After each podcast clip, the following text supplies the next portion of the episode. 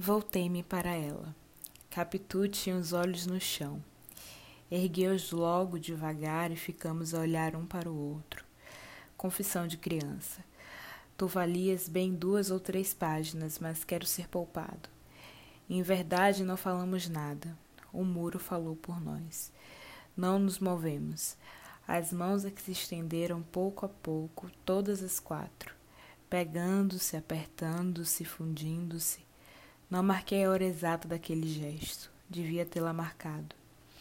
Sinto a falta de uma nota escrita naquela mesma noite que eu poria aqui com os erros de ortografia que trouxesse, mas não traria nenhum. Tal era a diferença entre o estudante e o adolescente. Conhecia as regras do escrever sem suspeitar as do amor. Tinha orgias de latim e era virgem de mulheres.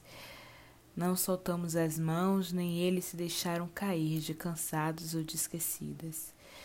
Os olhos fitavam-se e desfitavam-se, depois devagarem ao perto, tornavam-se a meter-se um pelos outros. Padre Futuro estava assim diante dela como de um altar, sendo uma das faces a epístola e a outra o evangelho. A boca podia ser o cálice, os lábios a patena.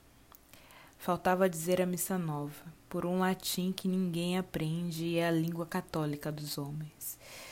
Não me tenhas por sacrilégio, leitora minha devota. A limpeza da intenção lava o que puder haver menos curial no estilo. Estávamos ali com o céu em nós.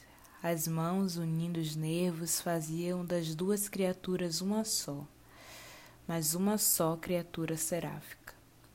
Os olhos continuaram a dizer coisas infinitas.